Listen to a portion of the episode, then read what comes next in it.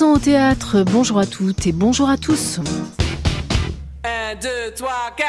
«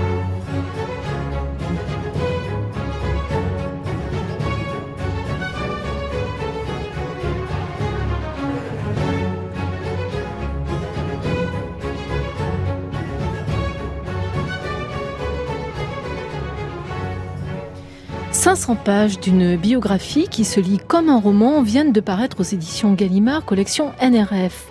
500 pages, c'est une somme, mais il fallait cela pour honorer la mémoire d'un auteur, metteur en scène, chef de troupe, dont les pièces revivent chaque saison dans les salles de théâtre en France et dans le monde entier. Jean-Baptiste Poquelin, sieur de Molière, est le héros de cette vaste enquête menée et écrite par Georges Forestier. Né en 1622, mort en 1673, l'artiste a marqué son siècle au fer rouge et donné le la du théâtre à venir. Étonnante trajectoire que celle de cet homme qui sut coïncider avec son temps tout en livrant aux époques futures une inépuisable matière à réflexion, qu'on l'aborde par sa face esthétique ou qu'on l'analyse sur un plan politique, Molière est et reste actuel un sacré tour de force. Nous ouvrons donc avec Georges Forestier à sa lettre M comme Molière, notre encyclopédie en mouvement du théâtre qui prendra en fin d'émission la route du Parvis, scène nationale de Tarbes que dirige Marie-Claire Rioux. Nous sommes ensemble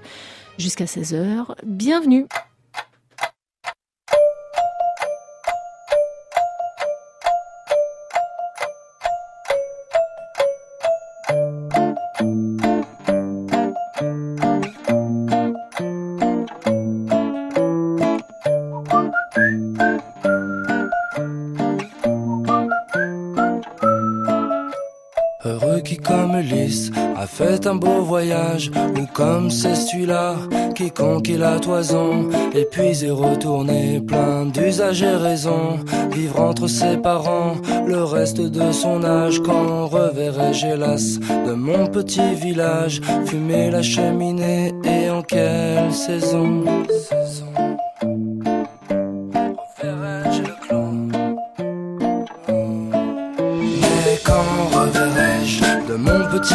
village, fumer la cheminée et en quelle saison, mais quand Bonjour Georges Forestier. Bonjour. Vous ne pensez pas qu'on devrait surnommer Ulysse tous les biographes de la planète? En l'occurrence, vous, c'est votre seconde biographie.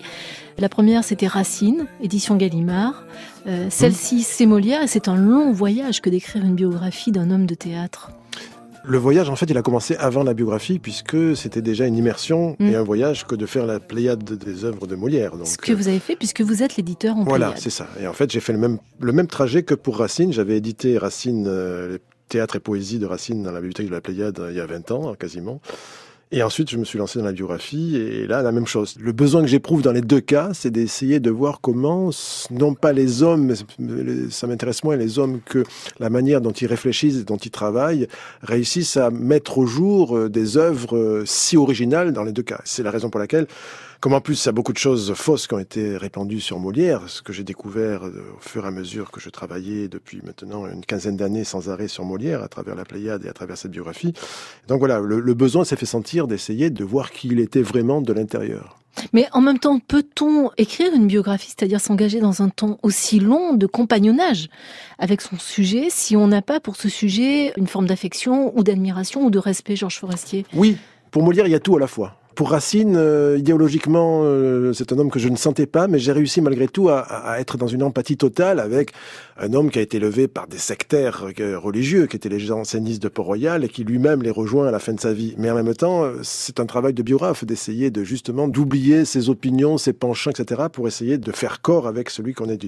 Mais Molière, l'avantage de Molière, c'est que c'est un homme que je n'arrive pas, même quelquefois où on sent bien que il y a l'homme d'affaires qui perce derrière. Euh, vous voyez, il y, a, des situations, mais bon, malgré tout, il me reste extrêmement sympathique. D'abord parce qu'il me fait rire. Euh, je continue à le lire. Euh, hier, je, lisais à mes étudiants dans mon séminaire le passage des femmes savantes avec Trissotin et la lecture du sonnet. Bon, j'étais heureux comme tout, et mes étudiants aussi. Est-ce que vous avez le sentiment qu'il travaillait pour la postérité? Ou il travaillait juste pour son époque Absolument pas. À la différence, euh, c'est ah ça qui fait la différence. Ben, oui, quand il a eu 40 ans, 45 ans et que il a, il a commencé à être considéré par ses contemporain comme le grand auteur de théâtre comique de son temps, oui. Mais quand il a commencé, c'est ça là qui fait la différence entre Molière, Corneille, Racine et les autres auteurs de théâtre du XVIIe siècle. C'est qu'ils sont tous passés par, ce sont des gens qui font des études de droit, de médecine, de théologie et qui ensuite écrivent de la poésie. Ou même, ils ne cessent pas d'écrire de la poésie parce qu'au lycée, enfin au lycée, dans les collèges, comme on disait à l'époque, on apprend à faire de la poésie latine, française, etc. Molière, il a fait le même parcours. Sauf que lui, au lieu de devenir avocat, au moment où il commençait ses études de droit, eh bien, il a tout laissé tomber pour se lancer dans le théâtre. Et du coup, le théâtre, il a pris de l'intérieur, c'est-à-dire avec une soif de jouer du théâtre, de fabriquer petit à petit des petites pièces. Et ça, pendant les dix premières années de son expérience théâtrale, il a commencé à fabriquer des petites pièces. Et puis, il est devenu auteur parce qu'il est passé à des pièces en cinq actes, etc. C'est-à-dire que Molière, euh, on, le considère avec euh, mon ami avec qui j'ai fait la Pléiade de, Molière, donc Claude Bourqui, euh, on l'a appelé volontiers un, un auteur dell'arte auteur dell'arte, c'est-à-dire qu'il travaille comme les comédiens italiens de la commedia dell'arte, c'est-à-dire qu'il prend des pièces, il est des sujets qui existent, il mm. les bricole, il les transforme, il repère l'endroit qui va faire mouche, il développe une dramaturgie très importante de la répétition. Et donc, son approche du théâtre, c'est une approche à l'intérieur par le métier. Du coup, il s'est pas pensé du tout. Il a pensé comme les auteurs de l'art de son temps, parce qu'il y avait beaucoup de troupes de campagne qui sillonnaient la France dans les années 1650. Et beaucoup faisaient comme lui. C'est-à-dire que, par exemple, lorsqu'on arrivait à Montpellier ou à Toulouse ou dans une grande ville du sud de la France, puisque la, troupe passe une douzaine d'années hein, dans le sud-ouest, eh bien, euh, il y avait une chance sur deux qu'on trouve une ou deux autres troupes de théâtre itinérantes. Et donc, comment faire la différence quand tout le monde joue du Rotrou, du Corneille, etc. Ils ont tous le même répertoire. Qu'est-ce mm. qui va faire la différence? Ça va être la petite pièce qu'on va ajouter en fin de séance, qui est une petite comédie bricolée. Et donc, ils étaient nombreux à être euh, comédiens auteurs comme ça. Et Molière a commencé à être comédien auteur. Et ensuite, c'est le succès parisien parce qu'il innove, parce qu'il crée un arrivée à, Paris avec l'invention géniale des précieuses ridicules. Donc, il invente une nouvelle forme de comédie qui parle aux contemporains, qui se moque des contemporains. C'est-à-dire que il se découvre, on le découvre avec le recul comme euh, un humoriste de son temps, c'est-à-dire qui fait rire des travers de, ses contemporains, comme les humoristes aujourd'hui font euh, exactement de ce point de vue-là. Sauf que lui, il les met en, en pièce de théâtre, quoi. Et du coup, à partir de cette révolution, tout le monde se dit, mais il y a quelque chose qui est arrivé là. Il a révolutionné la comédie, il fait rire constamment, il y a un véritable engouement autour de lui, et il passe de, petites comédies en un acte, Les Précieuses Ridicules ou Sganarelle, le Coq Imaginaire, puis il passe à trois actes, c'est L'École des Maris Les Fâcheux. Et ensuite, il se lance dans la grande comédie en cinq actes. Il l'avait déjà écrit, mais c'était des adaptations italiennes. Il avait écrit deux déjà. Mm. Mais là, il se lance dans la grande comédie en cinq actes, et c'est l'école des femmes. Et c'est un succès phénoménal. Évidemment, comme il révolutionne la matière, la manière d'écrire, il est attaqué, mais c'est un succès phénoménal. Et c'est là qu'il va peut-être commencer à réfléchir, à, réfléchir à, la, postérité. À la postérité. Ce qui est incroyable, euh, Georges Forestier, quand on lit euh, votre biographie, c'est que au fond, on a le sentiment que tout ce qui se passe aujourd'hui a déjà été vécu et été vécu par Molière. Par exemple, la décentralisation. Mhm. Par exemple, effectivement, ce que vous dites, comment apparaître mieux et plus que celui d'à côté. Par exemple, aussi ce que vous soulignez et que je ne savais pas, qui est extrêmement intéressant, qui est le fait que avant de partir en province, mhm chassé notamment de Paris par les dettes qui étaient mhm. les siennes. Il part avec euh, euh, Madeleine Béjart et toute la troupe mhm. sur euh, les routes du Sud notamment, et pas que. Molière a tenté sa chance à Paris. Et vous soulignez le fait que c'était assez courageux. Oui. Parce qu'à Paris, il pouvait se faire rouer de coups. Et il essaye quand même à Paris avant de partir. Oui, ce qui se passe, c'est que c'est vrai, je souligne qu'il y a une vraie crânerie dans cette démarche parce que à Paris, jusqu'au milieu du XVIIe siècle, donc le public de théâtre était assez étroit les femmes commencent à se montrer au théâtre, les femmes de la bonne société. D'abord, les femmes du peuple ne vont pas au théâtre. Qui va au théâtre? Il y a le bourgeois du, des hein, c'est-à-dire la bourgeoisie marchande des et puis les bourgeoisies parlementaires, presque anoblies, la bourgeoisie anoblie et l'aristocratie. Et les femmes de l'aristocratie commencent à se montrer au théâtre à partir des années 1640. Donc euh, jusque-là, et c'est justement le moment où la troupe de Molière la troupe de Molière. La première troupe de Molière se constitue, qui s'appelle l'Illustre Théâtre. Mais il se trouve qu'il y avait déjà des troupes qui avaient essayé de prendre pied à Paris. Il y en avait deux qui étaient installés, l'Hôtel de Bourgogne, rue Mauconseil, et la salle du Marais, le théâtre du Marais, rue Vieille du Temple. Et il y en avait, dans les années 30, une ou deux euh, troupes de campagne, comme toujours, hein, euh, qui avaient essayé, on appelait ça troupes de campagne à l'époque, qui avaient essayé de s'installer et elles n'avaient pas tenu 3, 4, 5 mois maximum.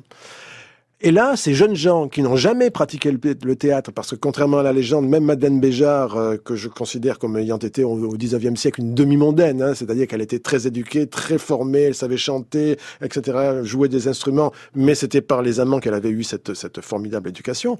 Donc personne n'avait été comédien. Et voilà que ce groupe de jeunes gens qui décident de faire du théâtre décide de se lancer à Paris, et du coup s'endettent ils ont la chance que 15 jours après l'ouverture de leur théâtre, le 1er janvier 44, 15 jours après, le théâtre du Marais, qui était la salle de théâtre à la mode où le Grand Corneille donnait toutes ses pièces depuis 15 ans, brûle de fond en comble. Et donc pendant 8 mois, ça va marcher formidablement. Ils sont installés sur la rive gauche, alors que les deux autres théâtres sont sur la rive droite. Et puis le 15 octobre 44, donc le théâtre du Marais rouvre avec une salle flambant neuve, des machineries exceptionnelles pour faire des grands spectacles, etc.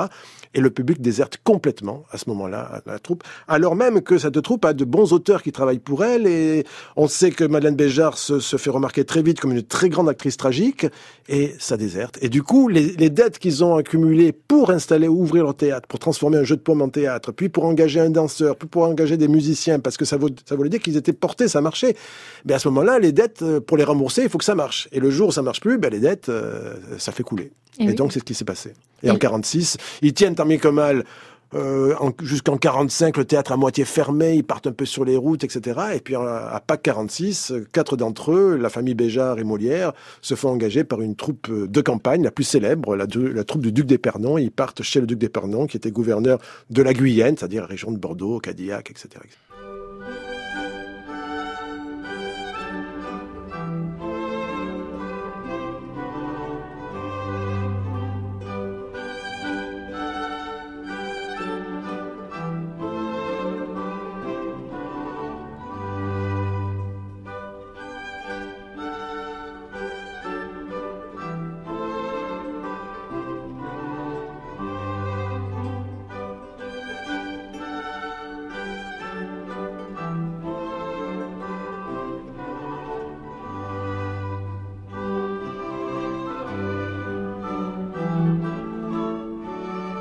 France Culture. Une saison au théâtre. Joël Gaillot.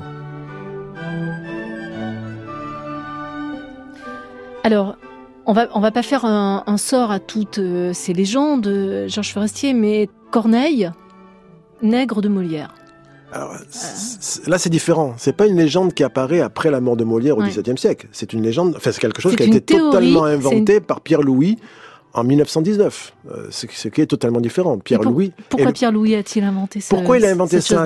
D'abord, il faut savoir que Pierre-Louis, c'est un, un, homme de supercherie extraordinaire. Il s'est rendu célèbre en publiant une prétendue traduction d'une poétesse grecque ancienne qui, qui s'appelle Les Chansons de Bilitis, qui est un recueil de poèmes magnifiques, qu'il a présenté comme la traduction donc d'une poétesse grecque ancienne. Et un beau jour, un an après, après avoir été félicité même par les hellénistes de la Sorbonne qui ont dit merveilleux et tout et tout, il a dit non, en fait, c'est moi qui l'ai fait. Un canular. Mais il a écrit énormément de textes érudits ou des contes licencieux. Vous savez qu'il c'est un grand amateur de, de, de, je sais pas si on peut dire de pornographie, mais il allait jusque là. Mais bref, et donc c'était toujours sur des pseudonymes. Donc c'était un homme qui était obsédé par le pseudonyme.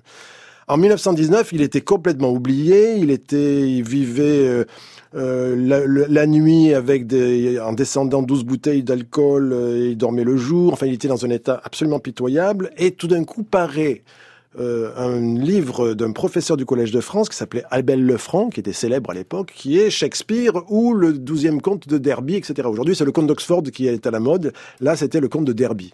Donc, estimant avec des soi-disant preuves que Shakespeare n'a rien écrit et que c'est le conte de Derby.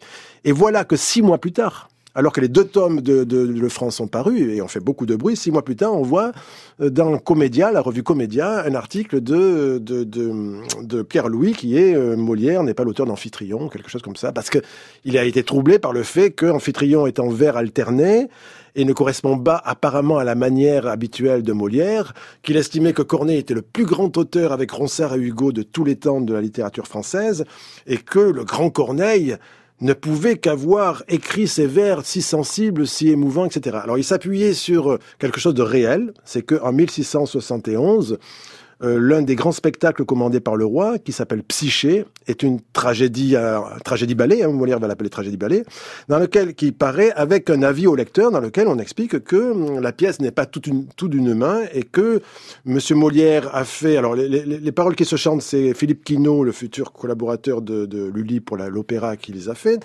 Et tout le reste, Molière a fait le canevas, euh, le, le le premier acte, la première scène du deuxième acte et la première scène du troisième acte, et Monsieur de Corneille a employé une quinzaine au reste. Et donc, le raisonnement, comme toujours, les complotistes, ils ont toujours le même type de raisonnement, c'est-à-dire qu'il y a eu un complot, euh, on nous dit un élément de vérité, mais en fait, ça cache tout le reste. Et c'est là-dessus qu'il est parti. Voilà, c'est tout. Et ça repose sur absolument rien, euh, absolument rien, parce qu'au contraire, on a des preuves manifestes, je les montre au fur et à mesure, qu'à l'époque de l'école des femmes, Corneille a cherché à faire tomber l'école des femmes. Il a fait, il a organisé une cabale, il y a des témoignages là-dessus. Bon.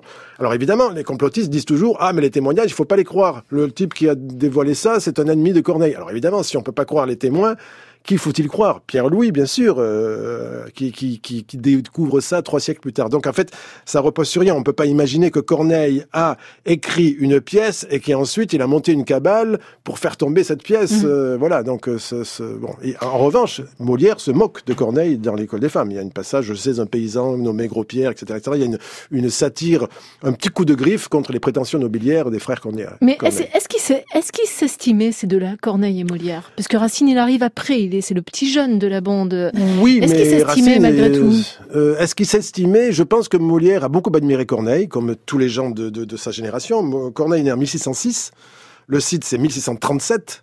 Molière est né en 22, donc il avait 15 ans au moment où le Cid devient le grand succès du XVIIe siècle, avec l'école des femmes, avec Andromaque, il y a eu comme, comme ça quelques, quelques dates qui ont vraiment... euh, bon. Et donc l'admiration pour Corneille, elle était énorme. Et l'inverse, c'est vrai? et l'inverse, non.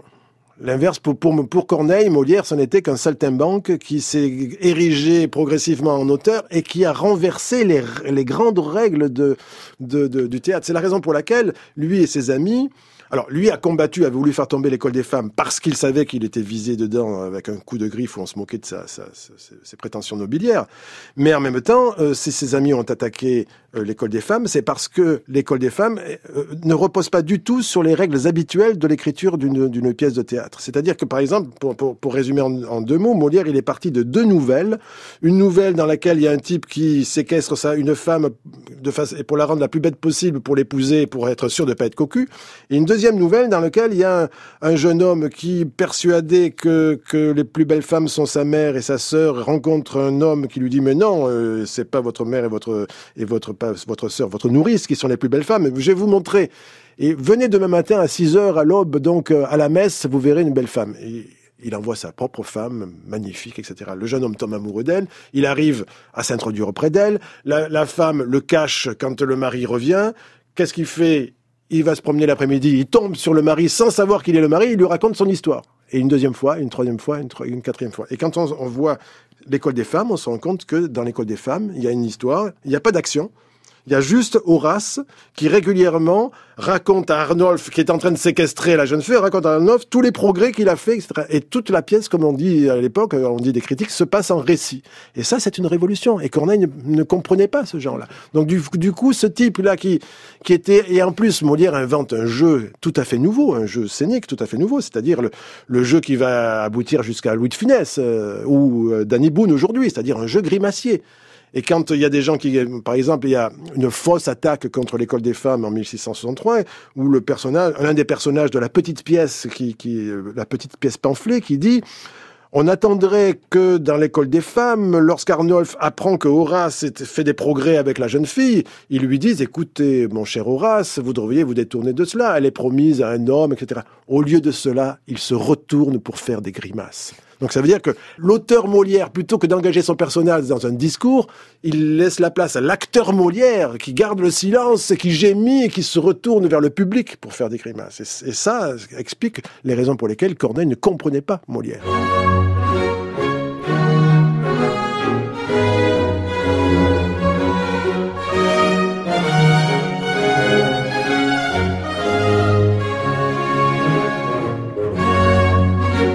Alors, dernière légende, Georges Forestier, qui sera d'ailleurs euh, suivi d'un enterrement d'une assez grande tristesse.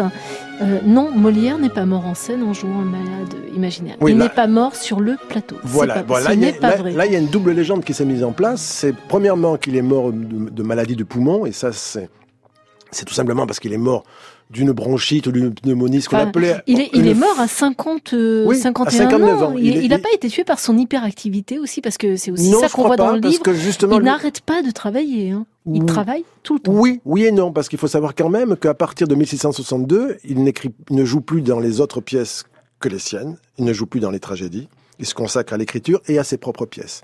Alors, euh, il jouait trois fois par semaine. Au XVIIe siècle, on jouait pas tous les jours.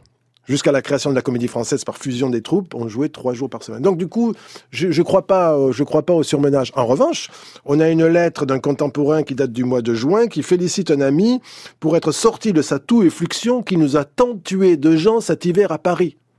Je veux dire, il est mort en février, il y a eu une épidémie de, bronchite dégénérée. Vous savez, à l'époque, il n'y avait pas d'antibiotiques, donc ça, et ça dégénérait en, pneumonie, etc. Et, il est mort de, de, de, à force de tousser euh, à cause de ça, une veine s'est rompue et, et, il est mort. Et du coup, les médecins du 19e siècle qui, ont, qui se sont intéressés euh, à Molière, ils ont tout d'un coup, ils ont dit, ah, il est signalé dans les gazettes qu'il a été malade sept ans plus tôt, alors que les gazettes avaient les yeux fixés sur lui. S'il avait été malade d'autres fois, il l'aurait dit, puisque bon, il a été malade sept ans plus tôt, il meurt là comme ça en toussant, et il était physique. Alors évidemment, pour les romantiques du 19e siècle, le, génie doit être physique. Donc Molière est un génie, il est physique. Mais en, vérité, il est mort donc de, ça. Il, devait attraper peut-être une bronchite chronique, enfin, comme chaque, chaque année, mais là, en tout cas, c'est ça qu'il a emporté comme des centaines d'autres Parisiens à ce moment-là.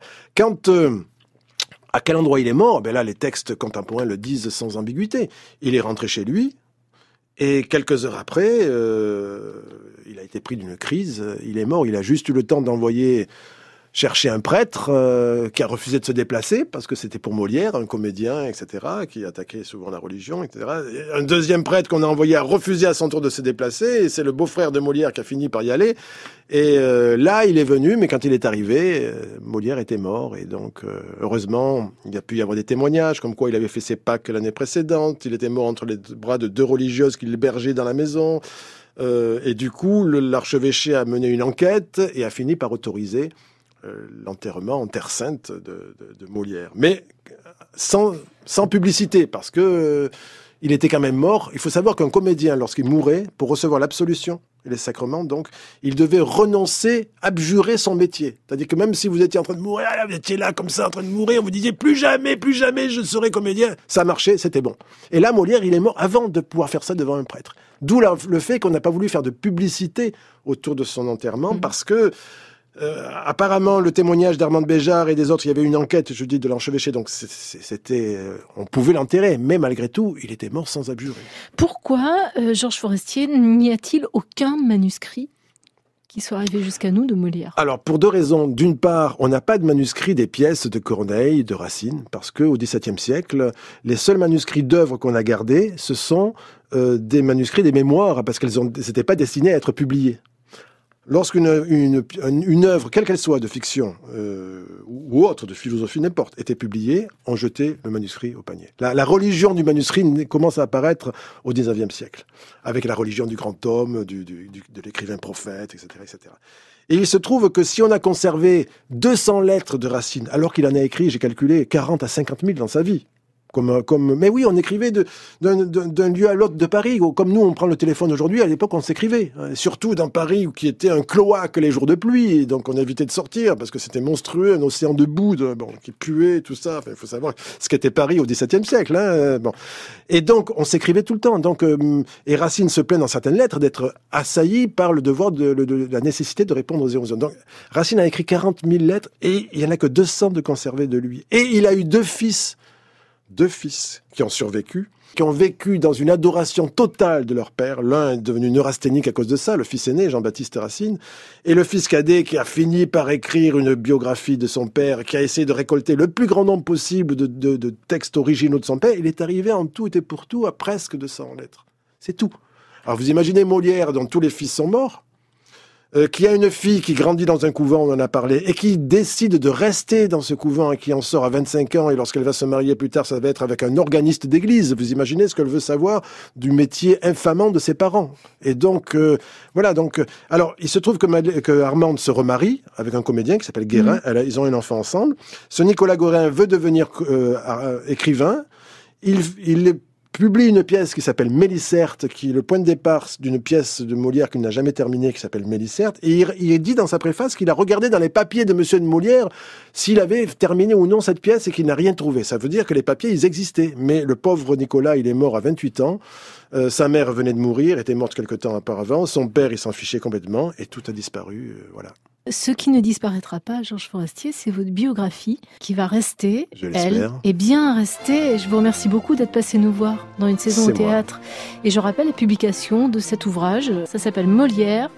Et c'est chez Gallimard, collection NRF. Nous prenons maintenant comme il l'a fait lui-même, la direction du sud de la France, où nous retrouvons au Parvis, cette nationale de Tarn, la directrice Marie-Claire Rioux, pour qui être une femme directrice n'est pas l'alpha et l'oméga du poste qu'elle occupe. La seule chose qui change, je pense, c'est le fait d'avoir plus de crédibilité vis-à-vis du politique. Mais je pense que ce qui m'anime en particulier, je pense que le sexe n'a rien à voir avec ça. Ça ne vous porte pas à être plus vigilante sur la parité des programmations artistiques qui sont euh, données au parvis C'est une vaste euh, question qui traverse un petit peu notre milieu et pour laquelle j'aurais une tendance à comparer tout ça au foot. C'est-à-dire que nous avons dans cette maison eu comme artiste associé à un moment donné Angelica Diddle ou Gisèle Vienne et je me dis pour combien elle compte? C'est-à-dire que je pense qu'en matière de, de, programmation, de faire changer les regards, il nous faut des femmes fortes, puissantes, importantes, dont les œuvres sont indéniables. Après qu'il y ait un problème de parité dans la société, c'est évident, mais je n'ai pas envie de traiter la chose comme ça. Mais je pense qu'en matière d'art, il y a un seul sexe, c'est celui de l'art. Le Parvis, c'est un théâtre, c'est un cinéma d'art et d'essai, et c'est un centre d'art contemporain. C'est donc beaucoup plus qu'un seul lieu de spectacle. C'est, c'est une maison de rêve, en somme, que vous dirigez, Marie-Claire Rioux. Oui, c'est une maison de rêve, puisque nous sommes sur un territoire rural de 230 000 habitants à peu près, donc montagneux, hein, les Pyrénées, contreforts comme ça des Pyrénées de la France. Et nous recevons pour l'ensemble de nos activités à peu près 220 000 personnes. Donc ça donne un peu une idée de l'élan populaire et démocratique qui s'opère chez nous. Qu'iriez-vous dire à la barre si vous aviez à défendre la décentralisation et son existence? Marie-Claire Rioux, si vous étiez un avocat. La décentralisation, pour moi, c'est réellement que des théâtres, que des centres d'art, que des centres chorégraphiques peuvent vivre, se développer, exister en dehors des phénomènes accrus de métropolisation. Et que parfois, nous avons ce sentiment d'abandon au profit de la métropole. C'est d'ailleurs tout le sens de notre projet, c'est-à-dire de renforcer l'action avec les écoles. Nous avons aussi un club d'entreprise. On essaie comme ça de faire vivre euh, les gens, mais évidemment ce, ce, projet de décentralisation doit se poursuivre tel qu'il avait été imaginé à l'origine, avec la même exigence et les mêmes volontés et les mêmes démarches d'universalisme et sans quelconque repli identitaire.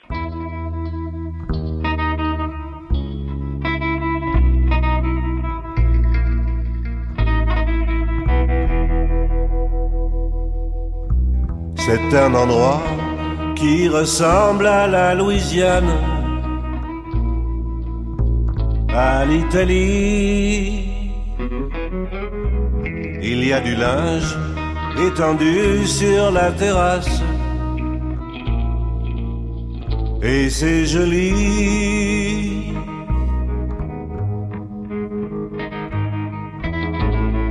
On dirait le sud vous pouvez, et même vous devriez podcaster cette émission à la page Une saison au théâtre sur le site de France Culture. Et la vie sûrement plus d'un million d'années.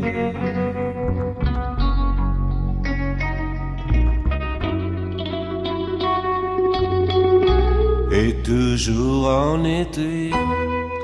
Inès Duperron, Pierrick Monsigny, Vanessa Nadjar, Joël Gaillot vous salue. Bientôt 16h, restez à l'écoute. C'est le moment de retrouver Aurélie Luneau et son magazine De cause à effet. Excellent dimanche à vous tous. Qui se roule sur la pelouse.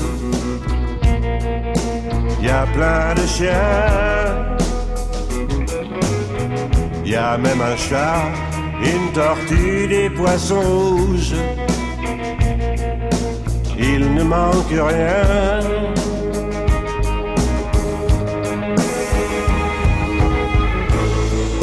On dirait le sud. Le temps dure longtemps. Et la vie sûrement. Plus d'un million d'années.